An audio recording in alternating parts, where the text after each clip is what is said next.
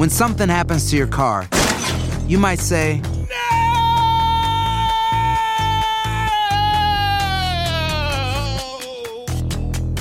My car. but what you really need to say is something that can actually help. Like a good neighbor, State Farm is there. And just like that, State Farm is there to help you file your claim right on the State Farm mobile app. So just remember, like a good neighbor, State Farm is there. State Farm, Bloomington, Illinois. Bienvenidos al podcast de Buenos Días América, la revista radial más completa para los hispanos. Política, salud, economía, tendencia y deporte son algunos de nuestros temas. Bienvenidos.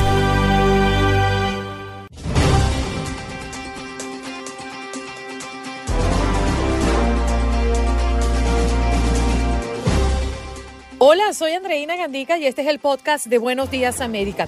Conversamos en nuestro programa de hoy con Lina Paul, representante de la Organización de las Naciones Unidas para la Alimentación y la Agricultura FAO en México. Hay un nuevo informe de Naciones Unidas que advierte que América Latina y el Caribe tienen el costo más alto para acceder a una dieta saludable. También abordamos el tema que se ha tocado durante los últimos meses y años, podríamos decir, de la hambruna que podría presentar el mundo entero para el 2050. Además, en nuestro segmento Unidos Somos Uno de todos los martes, hablamos con Miriam Padilla, fundadora de Bomba Marilé, una organización sin fines de lucro que tiene el objetivo de compartir la música y la danza bomba de Puerto Rico a la comunidad de Utah. En los deportes, Aldo Beatle Sánchez para hablar de las Champions, porque hoy el Real Madrid se estará enfrentando con el Liverpool. Entre los platos fuertes que nos ofrece esta semana, la Liga de Campeones. Recuerden que somos la casa de la UEFA acá en tu DN Radio. También nos habló un poco de lo que ocurrió en el Juego de las Estrellas y en el marco de este gran evento de la NBA el pasado fin de semana. Fútbol mexicano y otros temas en nuestros contactos deportivos. ¿Qué pasó? Las noticias relevantes.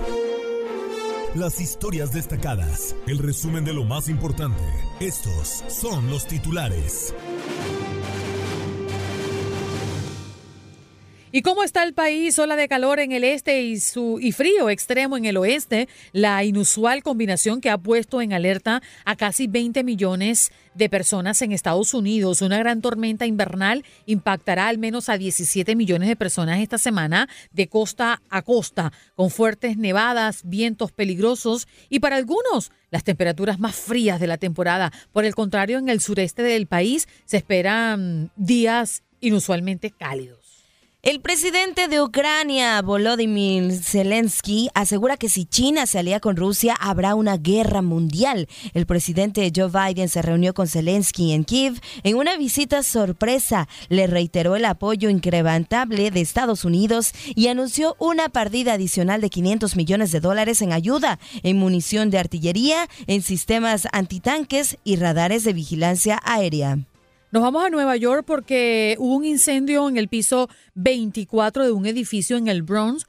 Cobra una vida, hay otros tres heridos. Y es que el incendio de este apartamento en el piso 24 de un complejo ubicado en el Bronx dejó como saldo una persona fallecida y tres heridos, entre ellos un bebé. Al menos seis muertos y 200 heridos dejan dos fuertes sismos en Turquía y Siria. La Agencia de Gestión de Desastres de Turquía informó que el epicentro del terremoto de 6.4 grados se localizó en la ciudad de Defne, en la provincia de Hatay, muy cerca de Siria. Fue seguido por un segundo temblor de magnitud 5.8. Facebook se convierte en un mercado de oferta y demanda de patrocinadores del parol humanitario. Facebook se ha convertido en ese lugar donde cubanos ofrecen casa, dinero y lo poco que tienen a cambio de un patrocinador del parol humanitario. Mientras todo esté correcto en el formulario y no haya declaraciones fraudulentas, puede ser legal. Eso es lo que dijo la abogada Taylor Levy. Sin embargo, advierten que deben tener mucho cuidado con estas estafas. Una pareja de Florida actualmente vive con la realidad de saber que verá morir a su hijo poco después de que nazca, debido a una interpretación de una nueva ley estatal que prohíbe el aborto después de 15 semanas, excepto en ciertas circunstancias. La ley fue promulgada después de que la Corte Suprema eliminó la protección federal al aborto en junio pasado.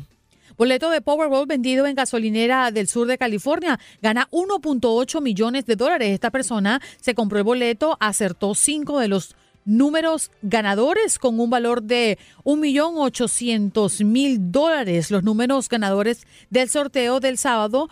Eh, bueno, están allí 8, 21, 31, 32, 37. El Powerball fue 23. Felicidades. En otra información, asesinan a tres adolescentes y agreden sexualmente a una menor en Houston, Texas. Se trata de cuatro jóvenes, tres de ellas hermanas, quienes están bajo el cuidado de un hombre de 30 años y novio de la madre de las familiares. Al parecer, el sospechoso disparó contra tres adolescentes y abusó sexualmente a la cuarta víctima, una menor de 12 años, quien posteriormente logró huir y avisar a los vecinos. Momentos después, autoridades llegaron al lugar de los hechos y hallaron sin vida al presunto responsable, quien se habría suicidado. Y en información eh, deportiva, el Real Madrid ha viajado a Liverpool con dos bajas. Estamos hablando de dos de sus contenciones titulares, Tony Cross y Chouameni, para el siguiente compromiso de octavos de final.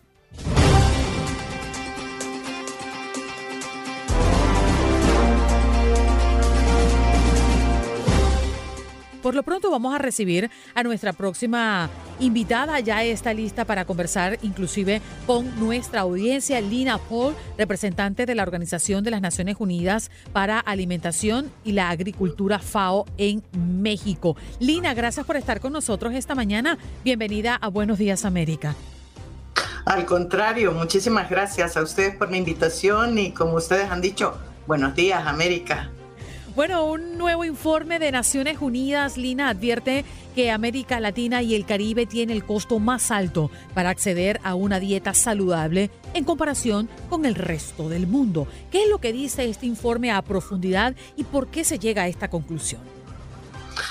Ya, la verdad es que en estos momentos vivimos la tormenta perfecta. Venimos de una pandemia que en términos de hambre, subalimentación fue una bomba atómica. Millones de personas pasaron en hambre. Solo en, el mundo, imagínate, en, desde que empezó la pandemia hasta ahora, 150 millones de personas pasaron al hambre. Bastante alejados de el tema de que, que nosotros estamos luchando todo el planeta para conseguir el hambre cero en 2030. Pero además, en este informe, en este reciente informe, hemos visto cómo no solo es un tema de hambre, pero es también la enorme dificultad de nuestros ciudadanos para adquirir una dieta saludable.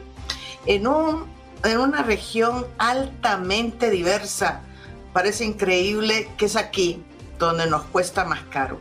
Y debo decirte además que no solo somos la región más cara del planeta para adquirir una dieta saludable, sino que los pobres dentro de nuestra región todavía les es más difícil, cinco veces más difícil conseguir una dieta nutritiva y saludable que eh, lo que tenemos ahora. Esto tiene varias razones. En primer lugar, esto que has estado hablando y que han estado hablando ustedes muy bien, Andreina y Janet, el tema del conflicto entre Rusia y Ucrania, que lo que ha traído como consecuencia es una inflación de los precios de los alimentos como nunca antes habíamos vivido.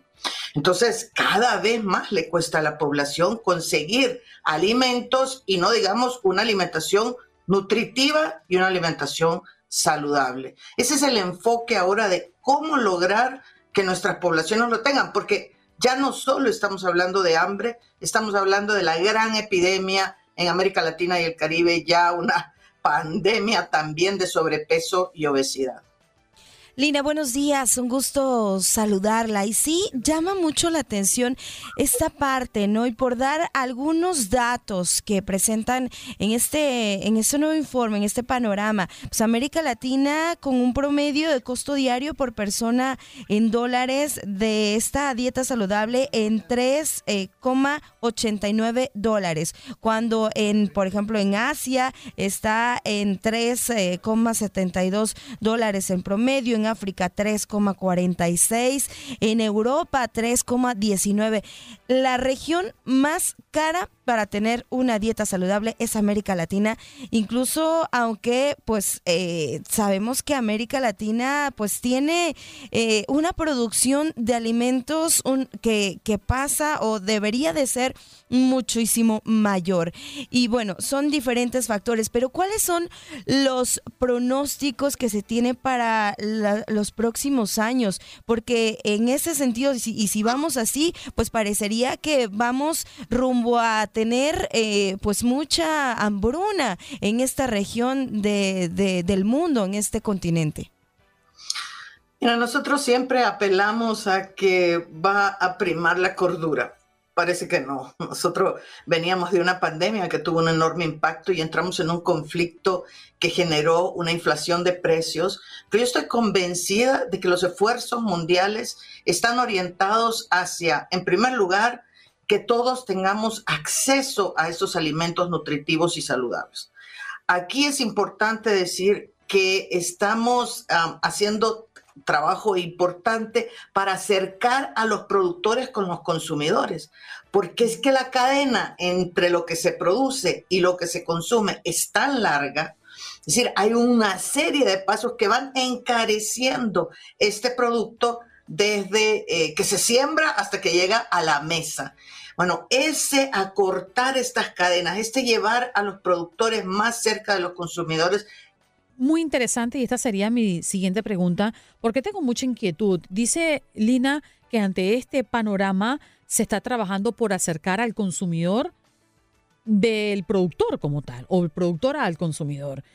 Pero, ¿qué es lo que se está haciendo? ¿Cómo nosotros, como individuos, y como parte de, la, de la sociedad, de la comunidad, podemos trabajar en conjunto. ¿Qué está de nuestra parte? ¿Cuáles son esas acciones que podrían contribuir a minimizar este panorama que hoy, en el 2023, estamos viendo con tal preocupación ante los países nuestros? Eh, ojalá que Lina pueda conectarse de nuevo eh, recuerden que estamos conversando con Lina Paul, representante de la Organización de las Naciones Unidas para la Alimentación y la Agricultura FAO en México. Jane, muy interesante lo que nos ha venido a plantear. Sí, definitivamente, eh, pues es todo un tema, ¿no? Un tema que se tiene que revisar, que se tiene que analizar. Eh, estos altos costos en esta dieta saludable, la inseguridad alimentaria, la obesidad y la malnutrición, pues algunos de los problemas que se exponen en este informe. me parece que ya tenemos a Lina de vuelta. Lina, eh, decía en tu ausencia mientras te reconectabas con nosotros, que mm, hablabas de ese acercamiento entre el productor y el consumidor final. Desde las Naciones Unidas para la Alimentación y la Agricultura FAO, ¿qué se está haciendo? ¿Cuál es la práctica real hoy por hoy? ¿Cuál es el proyecto a corto y mediano plazo? Porque esto hay que meterle la mano como ya. Efectivamente, mira, hay, muchísimas, muchísimas acciones que se están haciendo. ¿Qué hace que se eh, encarezca esto? Varios factores. Un primer factor es las enormes pérdidas y desperdicios que se generan desde la cosecha hasta el consumo. Y buena parte de estas pérdidas recaen en la ciudadanía. Desperdiciamos, tiramos. Si no nos gusta algo que vemos en los supermercados, lo tiramos a la basura. Y eso hace, imagínate, el 40%. Con eso podrías dar de comer a todo el planeta. Entonces, pérdidas y desperdicios de alimentos se convierte en un elemento esencial. ¿Qué hacemos? Uno, en primer lugar, medir a dónde se pierde más. ¿Qué tecnología, qué innovación se requiere para que eso no se pierda? En segundo lugar, creamos mercados para acercar a estos productores con los consumidores. En tercer lugar, políticas que favorezcan un entorno alimentario más saludable. En México, por ejemplo, estamos incrementando la información, información sobre esta alimentación saludable con el etiquetado frontal y advertencia, donde tú puedes ver realmente qué alimentación es la adecuada o no. Educación también para estos consumidores que deberían de orientarse a un, mercado eh, con una dieta más nutritiva y saludable. Políticas de mayor alcance, por ejemplo, no cerrar fronteras frente a amenazas como la pandemia, porque eso solo genera incremento en los precios de alimentos. También proponemos, y varios países lo han hecho, no solo subsidios a los productores, es importante dar subsidios a los consumidores también. Este, esta crisis que hemos pasado última, la crisis no solo de la pandemia, pero la de los altos precios de, de los alimentos con el conflicto de Rusia-Ucrania, tiene mucho que ver con los ingresos de las personas, con la imposibilidad de que las personas puedan adquirir esas dietas nutritivas y saludables. Entonces nosotros decimos, sí, hay que tener subsidios a los productores, pero hay que variar también y tener subsidios a los consumidores, políticas de protección social que incrementen los ingresos de las personas para adquirir estas dietas nutritivas y saludables. Fíjate, Lina, me llama poderosamente la atención un tema que se ha abordado en los últimos años con mucha puntualidad.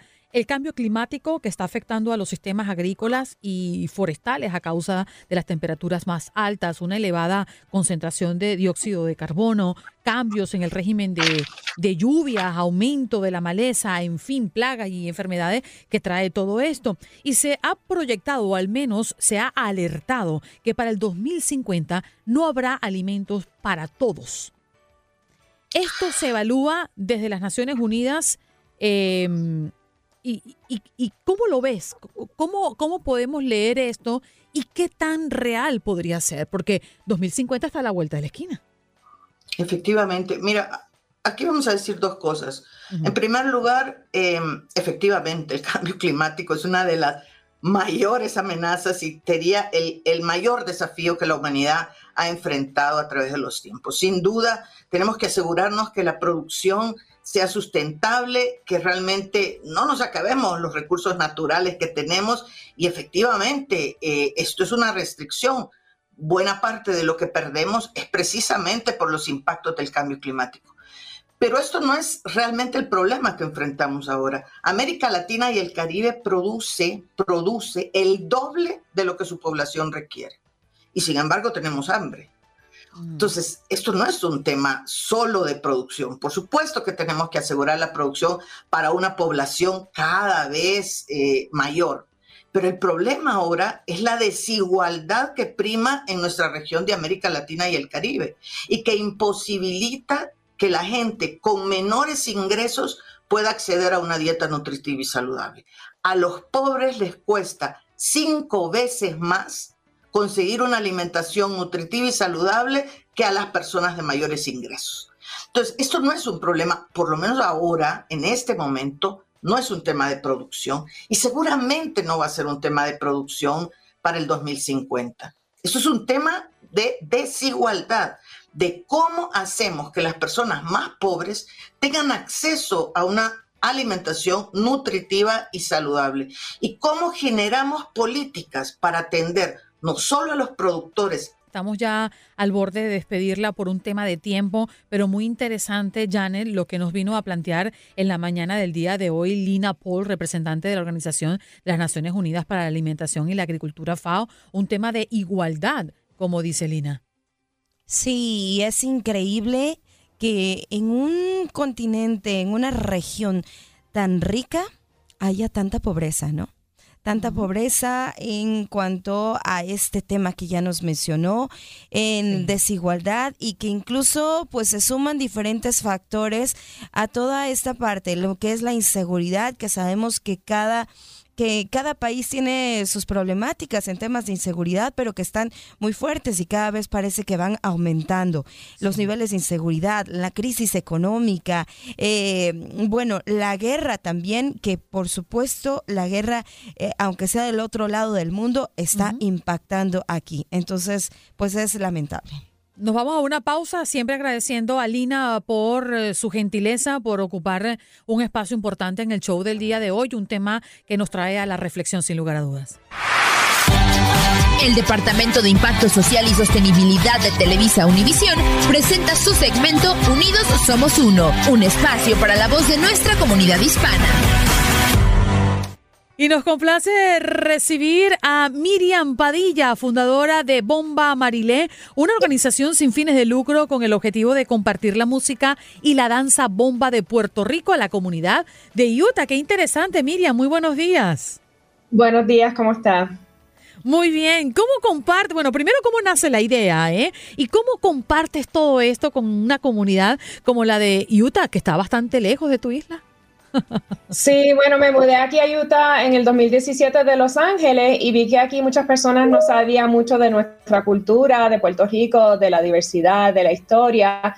Y, y aquí habían boricuas ya que trabajaban en unas minas pero después de los huracanes y los terremotos que han pasado en Puerto Rico estos años, han venido más boricuas aquí y queríamos compartir un poco de nuestra cultura, de nuestra música con la gente aquí en Utah y también tener un pedazo de la isla para los boricuas que están aquí. Eh, para mí fue un movimiento conectándome con mis raíces y así es que decidí empezar un grupo de bomba aquí en Utah. ¿Qué tipo de programas hacen o proyectos eh, que está acercando a la comunidad y que está expresando el sentir puertorriqueño boricua allá en Utah. Miriam, ¿qué es lo que están haciendo? Sí, bueno, todo lo que hacemos eh, incluye no solamente música y baile, pero también educación. Hablamos sobre la historia de Puerto Rico, el significado de la música, eh, la historia de la bomba. Por ejemplo, en febrero hicimos un evento hablando sobre cómo la música puede sanarnos físicamente, emocionalmente, mentalmente. Y también tenemos no solamente gente que toca bomba, pero hacemos conexiones con eh, indígenas aquí en la área, personas que hacen capoeira o tocan, tocan otros tipos de música que tiene eh, raíces de música africana. Eh, ahora en marzo, el 4 de marzo, vamos a tener un evento que hablamos sobre la importancia del tambor en nuestra identidad cultural. Y este, después en julio vamos a tener un evento hablando sobre el colorismo en nuestra cultura latina, eh, que hay que tratamos personas diferentes dependiendo en el color de su piel, aunque son de la misma cultura. Eh, y siempre tenemos talleres de, baile, de tambor, este, la discusión y música en vivo. También presentamos bomba en escuelas, hacemos talleres aquí con maestras y con estudiantes o en festivales culturales. Mm. La comunidad de Utah, ¿tienes números del porcentaje que puede ser mm, hispano? Eh, ¿Cómo te acercas al que no conoce eh, tu cultura? Es decir, ¿es bien aceptada? Sí, aquí en realidad, bueno, en la ciudad de Salt Lake hay 14% que son latinos. En términos de puertorriqueños, hay como 14 mil eh, puertorriqueños en el estado de Utah, que no es mucho, pero estamos creciendo. Y sí, cuando empezamos a tocar bomba, a veces nos miran y no saben qué es lo que estamos haciendo cuál es la diferencia. Este, en la bomba, lo, lo, lo que lo hace bien especial es que la bailadora hace unos acentos con su cuerpo y en el tambor trata de darle un acento al tambor a la misma vez que la bailadora hace ese acento. Así que la bailadora está creando música con sus movimientos y cómo interpreta esos movimientos la persona en el tambor. Este, es algo nuevo para la gente aquí en Utah porque nunca han escuchado bomba aquí, pero nos han aceptado con brazos abiertos, la ciudad nos ha apoyado bastante, nos han dado becas para poder traer instructores de Puerto Rico, de Chicago, California, diferentes lugares. Este, y lentamente ya la comunidad está empezando a venir más y más a los eventos y a, a bailar y cantar con nosotros. Entretenido, Miriam. Las personas que están en Utah o pretenden viajar allá y conocer un poquito y disfrutar un poco de lo que ustedes ofrecen, ¿cómo pueden conseguirlos y enterarse de lo que están haciendo? Sí, pueden ir a bombamarile.com, el website. También pueden buscar Bomba Marile bajo Facebook, Instagram, YouTube. Eh, las discusiones que hacemos en nuestros eventos los ponemos en vivo en Facebook, que pueden verlo ahí. Este, y, también en YouTube ver los videos de las cosas que hacemos. Eh, bomba Marilé, para que sepan, bomba es el tipo de música que tocamos que ha estado en Puerto Rico más de 500 años. Fue traído por los africanos originalmente del Congo y Angola y en Puerto Rico se mezcló con eh, nuestra cultura taína y europea. Eh, y Marilé significa mar, claro, mar, y Ile significa hogar en Yoruba, so que estamos tocando bomba en nuestra casa en el mar. Qué belleza, qué bonita esencia. Gracias Miriam por ofrecérsela a nuestra audiencia y por compartir estos proyectos que a mí me parecen extraordinarios porque nuestra cultura es tan rica y tan atractiva ante los ojos de muchas personas que quizás lo disfrutan también muchísimo sin entender un poco mm, de lo que se trata. Pero de, de eso creo que se trata el proyecto, ¿no? De que la gente pueda entender cómo lo sentimos y cómo lo vivimos. Un abrazo, Miriam. Éxito. Gracias, gracias por tenerme aquí. Allí está Miriam Padilla, fundadora de Bomba Marilé, una organización sin fines de lucro con el objetivo de compartir la música y la danza bomba de Puerto Rico a la comunidad de Utah. Qué bonito. Estás escuchando el podcast de Buenos Días América, la revista radial más completa para los hispanos. Escúchanos en las diferentes plataformas: Euforia, Spotify, TuneIn y iHeartRadio. Tu DN Radio. Vivimos tu pasión. Adrenalina, pasión y orgullo. Todo por ser campeones. En Buenos Días América. Contacto Deportivo.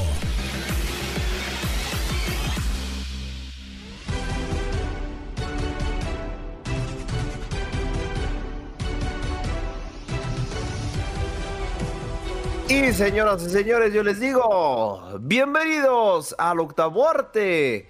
Botamos la pelota y encestamos de tres porque no podemos empezar este contacto deportivo sin hablar de lo que pasó en el famoso Juego de las Estrellas, que por cierto, ya no llevan el nombre de las conferencias los equipos. Ya no estamos hablando que es el equipo de la conferencia del Este y del Oeste, sino que ya lleva el nombre de sus capitanes. Ahora fue en este caso Team LeBron contra Team Janis. Pero ¿saben qué? Nuestro compañero Tate Gómez Luna nos tiene toda la información del All-Star Game de la NBA con la siguiente pieza.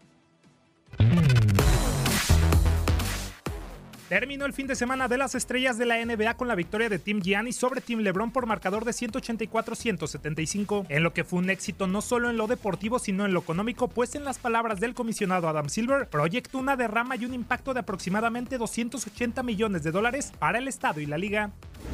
En lo referente al partido, Jason Tatum se proclamó como el MVP, robó el protagonismo e impuso una marca de 55 puntos para batir el récord anotador del evento, superando los 52 de Anthony Davis en el 2017. El alero también puso 10 triples para ayudar a su equipo a alcanzar los 182 puntos necesarios para ganar y hacerse con el reconocimiento de jugador más valioso en honor a Kobe Bryant. Giannis y LeBron se encargaron de elegir a su equipo antes de arrancar el partido en una especie de draft. Terminado lo anterior y lanzado el balón al aire, ambos tuvieron una presencia muy reducida debido a los diversos problemas físicos que los aquejan. Por otro lado, en los eventos previos al plato fuerte del All-Star Game, el viernes el equipo de Pau Gasol se llevó el evento de estrellas en ascenso de la NBA con la victoria 25-20 sobre el equipo de Joaquim Noah, gracias a un José Alvarado que con sangre latina anotó el triple del triunfo. El sábado Mac McClung arrasó en el concurso de volcadas y se impuso en la final a Trey Murphy tercero. Damian Lillard ganó el concurso de triples al superar en la última ronda a dos jugadores de Indiana Pacers, Body Hill y Tyrese Halliburton. Lillard ganó la última ronda con 26 puntos, Hill sumó 25 y Halliburton se quedó con 17. Finalmente el Jazz con sus jugadores Jordan Clarkson, Walker Kessler y Colin Sexton ganaron el concurso de habilidades al llevarse dos de las tres competencias. De esta forma cerró la actividad del All-Star Weekend de la NBA 2023 en Utah, pero Indiana ya se prepara para recibir la edición 73 el próximo 18 de febrero del 2024. Tu DN Radio, soy Tate Gómez Luna.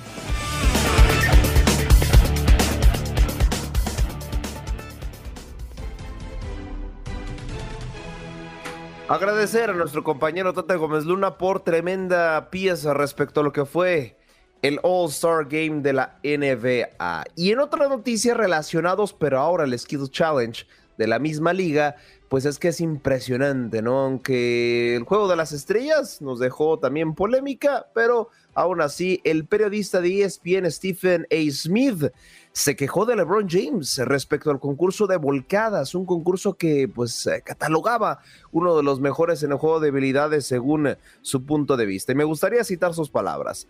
Hay una mancha que debería estar en la carrera de LeBron James. Arruinó el concurso de volcadas. Él es personalmente responsable. LeBron ignoró esa obligación. Dijo, no, no lo haré desde que tomó esa decisión, hemos visto año tras año la disposición de algunas estrellas que desprecian el concurso de volcadas. Es gracias a él que otros sintieron que estaba bien seguirlo y es por eso que el concurso no es lo que solía ser. sentenció Stephen A. Smith. Por si no entendieron más o menos, el concurso de volcadas desde el punto de vista de este periodista era uno de los mejores y sí, de hecho, era de los eventos estelares que se acostumbraba a tener en el juego de habilidades. Pero desde que LeBron James rechazó la invitación, pues bueno, algunos jugadores también importantes han rechazado también dicha invitación. Y es que hay noticias que sorprenden al mundo del tenis y ahora Novak Djokovic uno de los top tres ganadores del Grand Slam en la historia junto con eh, Roger Federer y Rafael Nadal. Bueno, pues tiene noticias relevantes para todos sus fans y por supuesto para los fans de las disciplinas porque hay una actualización en el ranking de la ATP para estos días. La información la tiene nuestra compañera Andrea Martínez con la siguiente pieza. Lista de récords siempre se quedará corta para Novak Djokovic, y es que el tenista serbio añadió a partir de este lunes otra marca a su espectacular carrera. Son ya 377 semanas las que Noula ha amarrado la primera posición del ranking mundial varonil. Esta semana, el serbio estará empatado con Steffi Graf, que hasta este lunes había ostentado la misma cantidad de semanas en la rama femenina en solitario. Sin embargo, a partir del 27 de febrero, Djokovic iniciará su semana 378 como número uno del mundo, siendo el único tenista, contando el ranking de la ATP y de la WTA, en lograr dicha marca, ya que Carlos Alcaraz, aunque gane el ATP 500 de Río de Janeiro, quedará atrás del serbio. El único tenista en activo que podría acercarse a la marca de Djokovic es Rafa Rafael Nadal, quien actualmente es número 6 del ranking y que logró estar por 209 semanas como número 1 y las lesiones lo tienen alejado de las canchas, por lo que se ve lejano que alguien pueda quitarle la marca al serbio. Este 2023 podría ser el año en el que el nombre de Djokovic llegue a lo más alto y se catapulte para probablemente ser el mejor de la historia, pues en cuanto a títulos, Noel suma 22 Grand Slams al igual que Steffi Graf y solo está por debajo de Serena Williams quien tiene 23 y Margaret Court quien tiene 24. Al serbio le queda por disputar Roland Garros, Wimbledon y si las medidas por vacunación contra coronavirus lo permiten, el US Open, por lo que de ganar los tres majors restantes de la temporada, será el máximo ganador de Grand Slams. En cuanto a trofeos conseguidos dentro del circuito de la ATP, el balcánico puede presumir 93, uno menos que Ivan Lendl. Sin embargo, los 109 y 103 de Jimmy Connors y Roger Federer no lucen tan lejanos para Noel. Otro récord que Djokovic tiene en la mira es el de la veteranía en la cima del ranking. Actualmente, el serbio tiene 35 años y 8 meses. El tenista de más edad en ser número uno es Roger Federer, quien lo logró con 36 años y 10 meses. Para tu DN Radio, Andrea Martínez.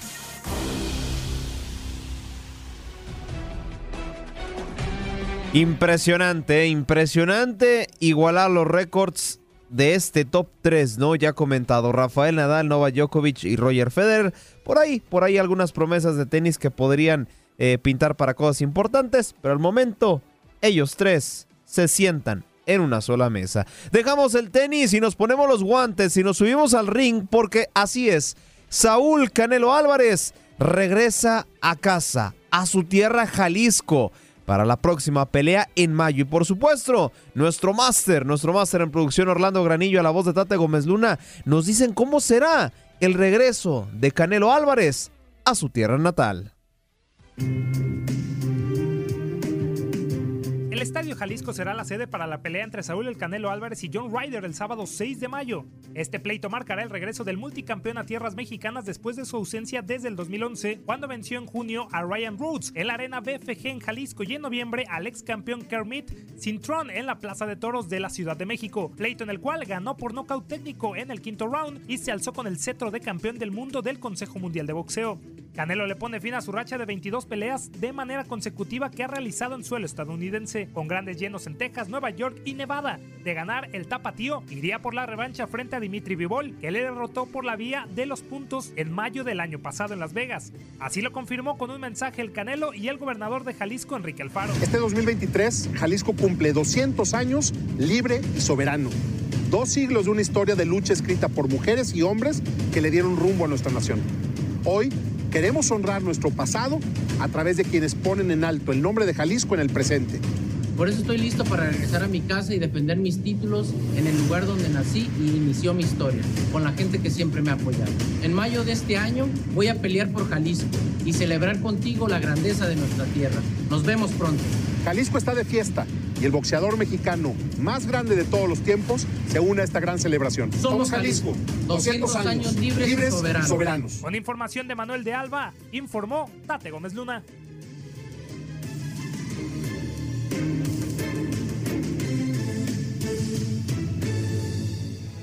Para hablar de mucho, pero mucho más del deporte. Ya les había adelantado desde un principio que el plato fuerte va al final. Pero ¿qué tenemos para ahora? Aún así tenemos información valiosísima. Vámonos con el balompié mexicano a nivel de selecciones y hoy la selección femenil mexicana se estará enfrentando a la selección de Colombia en la Women's Revelation Cup en punto de las 10 de la noche del este. Hay que recordar que el combinado femenino viene de ganar por la mínima frente a Nigeria y empatar con Costa Rica en el fin de semana. Tendría que ganar este partido para coronarse como las mejores de esta Women's Revelation Cup. Son solo cuatro selecciones y las líderes terminan coronándose.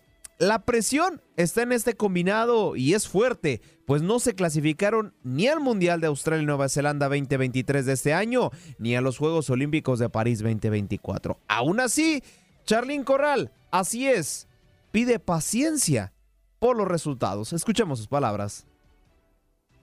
Creo que son jugadoras con gran dinamismo, eh, tenemos una mezcla de, experiencia con, con, gente joven y pues hay que ser pacientes, ¿no? Al final es un nuevo proceso, muchas de nosotras apenas estamos jugando por primera vez juntas, entonces creo que cualquier proceso, cualquier eh, cambio pues tiene que, que, tomar su tiempo. Pero yo coincido con, con Kent y no creo que se han hecho buenos partidos. Obviamente sabemos que tenemos mucho camino por bueno, declaraciones de Charlín Corral. Creo que lo que necesita la selección mexicana es todo menos tiempo y más resultados. Pero bueno, sigamos en eh, materia deportiva y es que mm, ahora pasamos a la rama varonil y la novela Alejandro Sendejas sigue. Y parece ser que Diego Coca contemplaría el jugador de las Águilas del la América para el próximo proceso mundialista jugarse en casa. Nuestro compañero de TUDN, Gibran Araige, nos tiene toda la información relacionada a este caso. Coca y la Dirección de Selecciones Nacionales tuvieron una llamada telefónica con Alejandro Sendejas. Se han gastado la última bala para tratar de convencer al jugador azul crema y que juegue con la selección mexicana. ¿Qué tiene que pasar? Para que Sendejas juegue con la selección mexicana. Bueno, redactar esta carta, el famoso One Time Switch, en la cual renuncia a la selección de Estados Unidos y se compromete de Ahí están las declaraciones de Gibran Araige, eh, complementando un poco eh, su reporte, es que tiene que mandar una carta la, la Federación Mexicana de Fútbol a la FIFA para que renuncie de manera ya definitiva a la selección de Estados Unidos y pueda seguir siendo convocado frente a eh, este proceso de Diego Coca. Lo que pasa era algo comentábamos, algo que comentábamos, perdón, en los titulares es que se planea un amistoso frente a los Estados Unidos para que sea una de las primeras oportunidades de Diego Coca de mostrarse frente a la, la, frente a la afición, perdón, como estratega nacional. Vamos a ver si Alejandro Sendejas termina por decantarse selección mexicana o la selección de Estados Unidos. Lo que sí es claro es que cualquiera de los dos, eh, cualquiera de las dos selecciones es local para el siguiente mundial cualquiera de las decisiones que tome será benéfica para su carrera. Ahora sí, no se despeguen que los próximos contactos deportivos hablaremos de la previa de la UEFA Champions League, los duelos que tendremos hoy, Real Madrid contra Liverpool y también Eintracht de Frankfurt contra Napoli. A través de nuestra sintonía y tu aplicación Euforia y tu Den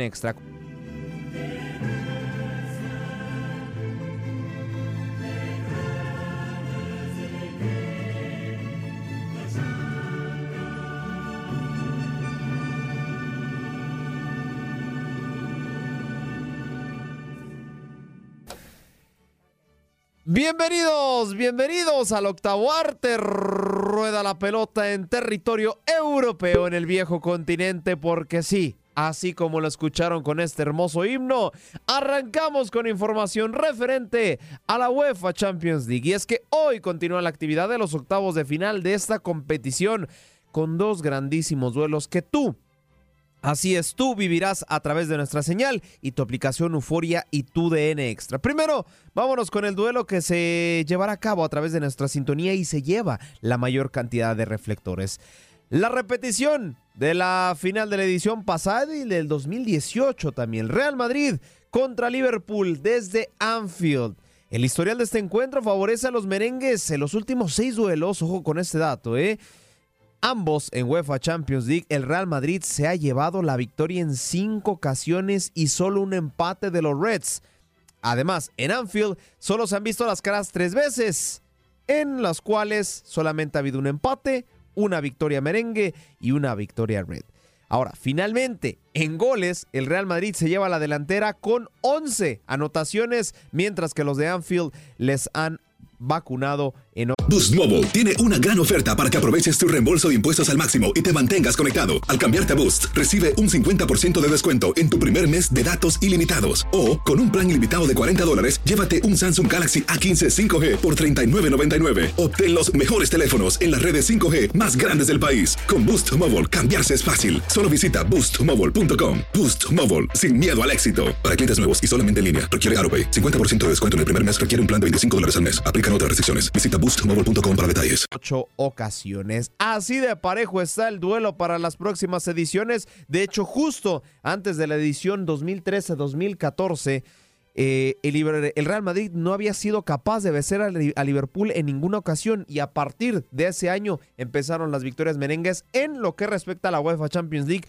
porque aunque no lo creas, se han visto también las caras en UEFA Europa League.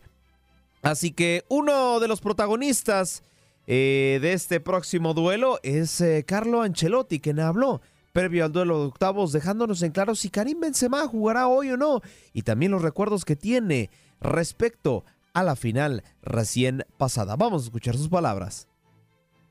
Volvemos bien, con, con ilusión, la gana de hacerlo bien, como lo hemos hecho el año pasado, teniendo en cuenta que es una eliminatoria muy complicada, que que no es solo este partido, que tenemos que hacerlo bien, también el partido de vuelta, entonces, eh, pero prevale la, la ilusión de empezar de nuevo esta competición. Lo veo bien y mañana va a empezar el partido. También él, como todos, tenemos eh, mucha ilusión de empezar esta, esta campaña de Champions. Eh, porque tenemos muy, todavía muy fresco recuerdo del año pasado. Fresca, fresca está la herida, prácticamente es lo que declara Carleto Ancelotti, técnico del Real Madrid. Otro que también dio declaraciones previo al encuentro es Jürgen Klopp, que da sus impresiones y que ya no puede esperar más para enfrentar al Real Madrid. Sí, jugamos en casa en contra del Real Madrid.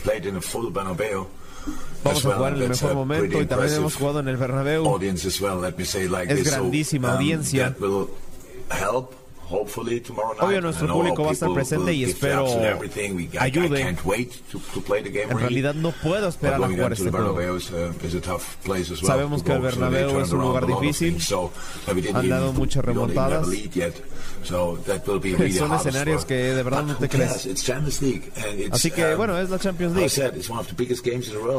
Lo dije, es una de las mejores llaves que habrá en esta edición. Así las declaraciones de Jürgen eh, Klopp referente a su duelo frente al Real Madrid.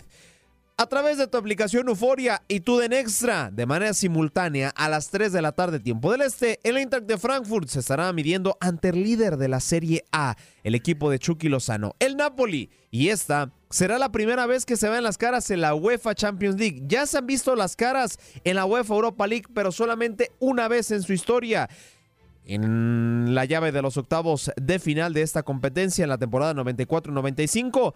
Un duelo se lo llevaron los italianos, otro duelo se lo llevaron los alemanes, resultando como ganador el conjunto de Napoli en tanda de penales debido al empate global. Así que así está la agenda para el día de hoy. Si apenas nos están sintonizando, te la repito. 3 de la tarde, tiempo del este, a través de nuestra, de nuestra sintonía, perdón. Liverpool contra Real Madrid. A la misma hora, en tu aplicación Euforia y tu Den Extra, se estará llevando a cabo el partido entre el Eintracht de Frankfurt y el conjunto del Napoli. Mañana hay más actividad de la UEFA Champions League, les iremos actualizando y también mañana hay actividad de la Liga MX en lo pendiente. Con esto estamos cerrando nuestro cuarto y último contacto deportivo. Conectamos con nuestra base en Houston. César Brosel, muy buenos días. De rojito para no tenerle miedo al toro, ¿no es así, César? Ese de rojo, sí, claro que sí. Este, no hay que tener miedo nunca al toro, siempre al toro por los cuernos. Buenos días, ¿cómo estás? Feliz, feliz semana, semana corta. Sí, ¿para ti también es lunes? Eh, bueno, es martes, pero es como si fuera lunes, sí, tienes razón. Sí, sí, sí. Yo lo siento como lunes. Acá se desquitan haciéndonos trabajar en sábado y domingo también, así que no, importa. Aquí nadie se escapa. Oye, César, eh, ¿qué noticia en Houston? Cuéntanos. Pues mira, este fin de semana ya arrancará, eh, este sábado arranca la primera eh, fecha de la temporada 2023 de la MLS y el día de hoy por la tarde, a las 6 de la tarde para ser exactos, hora del centro, en Houston, el equipo local, el Houston Dynamo, tendrá una super fiesta nonona para arrancar la temporada esto será en el centro de la ciudad espacial el día de hoy. Y es interesante porque mm, como invitados tienen a varios sobrevivientes de cáncer del centro de MD Anderson Cancer Center y a sus familiares. Y aparte de, que están presentes ellos, también habrán varios jugadores, eh, inclusive cuerpo técnico, estarán presentando el nuevo uniforme del equipo naranja para esta temporada y habrá una sesión de preguntas y respuestas para toda la gente que esté ahí. Aparte de eso, lo que no puede, ¿qué es algo que no puede faltar en una fiesta? Ay, em, ánimos para festejar, ¿será? no, yo digo para consumir. Eh, pequeños, en mi caso. Bueno, sí, comida, ¿no? No puede faltar comida. Comida, no, exacto. no sé dónde está yendo la mente, Andrina, pero comida, no puede faltar comida. Así que en las festividades eh, habría varias estaciones interactivas donde, donde tendrás este, comida accesible para toda la gente. El, digo, la fiesta empieza a las 6 de la noche y de hecho nos invitaron a ser eh, los eh, presentadores en este evento hoy, en, hoy por la tarde. Así que ya ves, nos, nos tocó trabajar doble el día de hoy para que veas que no, no porque es lunes no trabajamos. Pero eso paga doble, ¿no? Se paga doble, eso sí.